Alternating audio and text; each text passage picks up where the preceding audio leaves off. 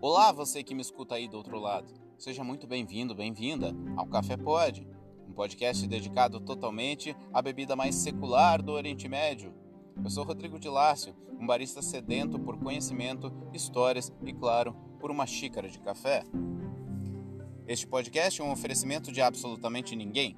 Eu convido você a seguir o perfil tempo.decafé no Instagram, onde você vai encontrar essa e outras histórias, café, curiosidades, café, frases, café e ainda mais café. Hoje, na nossa série de Histórias e Histórias do Café, vamos mergulhar numa história muito antiga que resiste ao tempo. Vamos viajar lá pelos primórdios do café até os dias de hoje Sim, meus amigos e amigas, hoje é dia de café turco, ou sesve, ou ibric. Bora então ferver esse café junto comigo? Pelo tempo de café.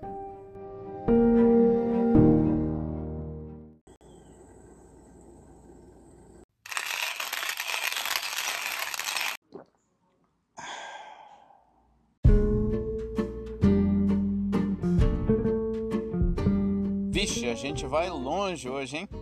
Se prepara porque a viagem é longa.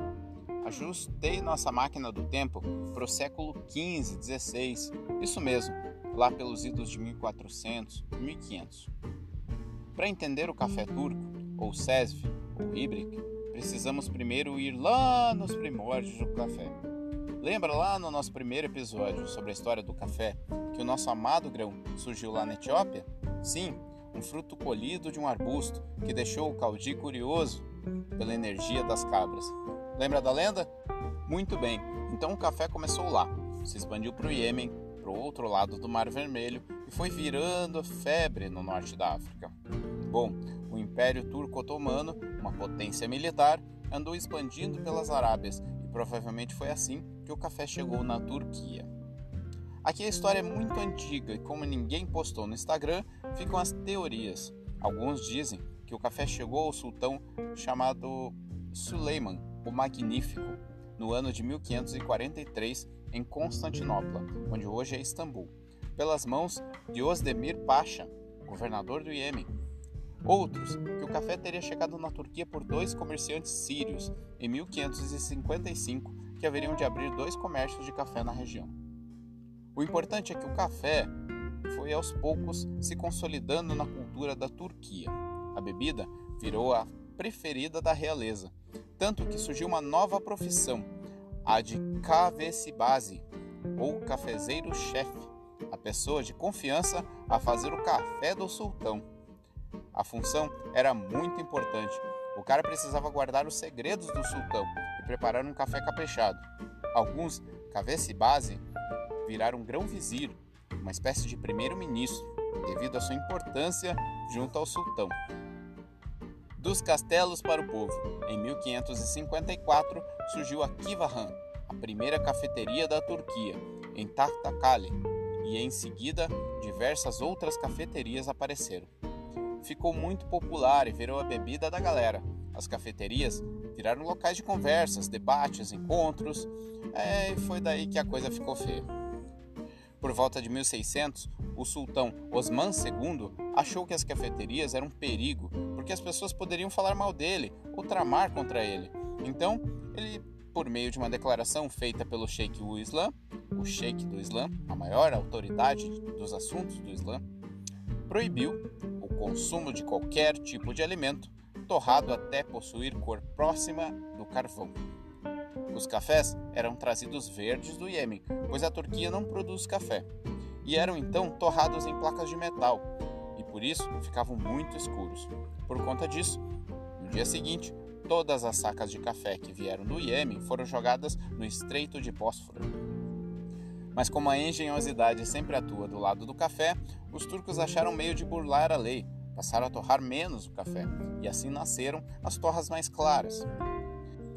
Mas e o método de fazer café? Como surgiu?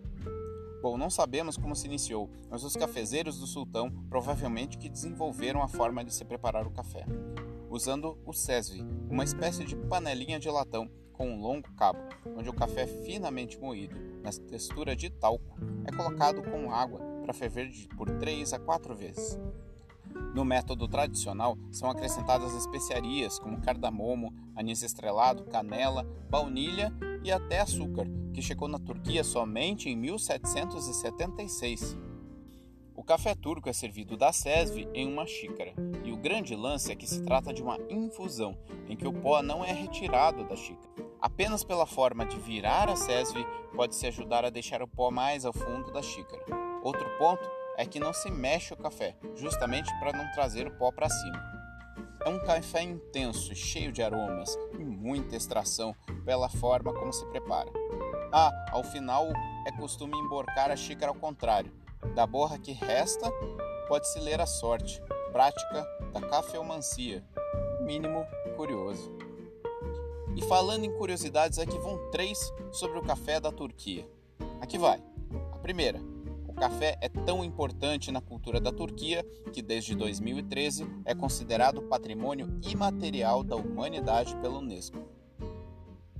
Número 2. Em 1871, Mehmet Efendi, um comerciante, herdou do pai uma loja de especiarias e grãos de café e lá começou a torrar e moer o café para vender. Essa loja, Kurukavesi Mehmet Efendi, existe até hoje em Istambul e dizem que a fila é enorme todos os dias. E agora a terceira e última. É comum na Turquia que uma mulher, prestes a casar, sirva café para a família do noivo durante uma visita na sua casa. Agora, ela tem uma arma secreta. Se ela está interessada em se casar com aquele homem, ela coloca açúcar no café dele. Se ela não quer ou não tem certeza, coloca sal na bebida e espera a reação do noivo. O cara tem que beber o café até o fim, mesmo que temperado com sal. Depois disso, é feita a leitura da borra restante da sua xícara, geralmente pela mulher mais experiente da família.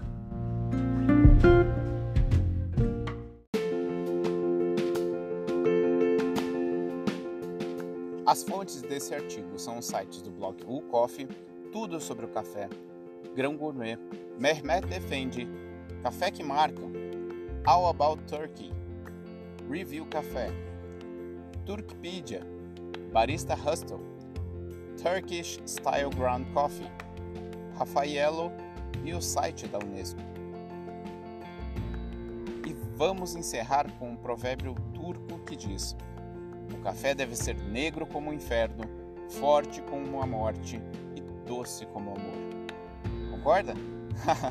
Obrigado pela companhia e pelo seu tempo. Siga o nosso canal para mais histórias. Acesse o Instagram tempo.decafé para acompanhar todo o nosso conteúdo. Café pode? Sempre, de qualquer jeito, com açúcar, sem açúcar, com sal, com especiarias, fervido ou não. Café é tradição em qualquer tradição. Até a próxima xícara, meus amigos e amigas. Tchau!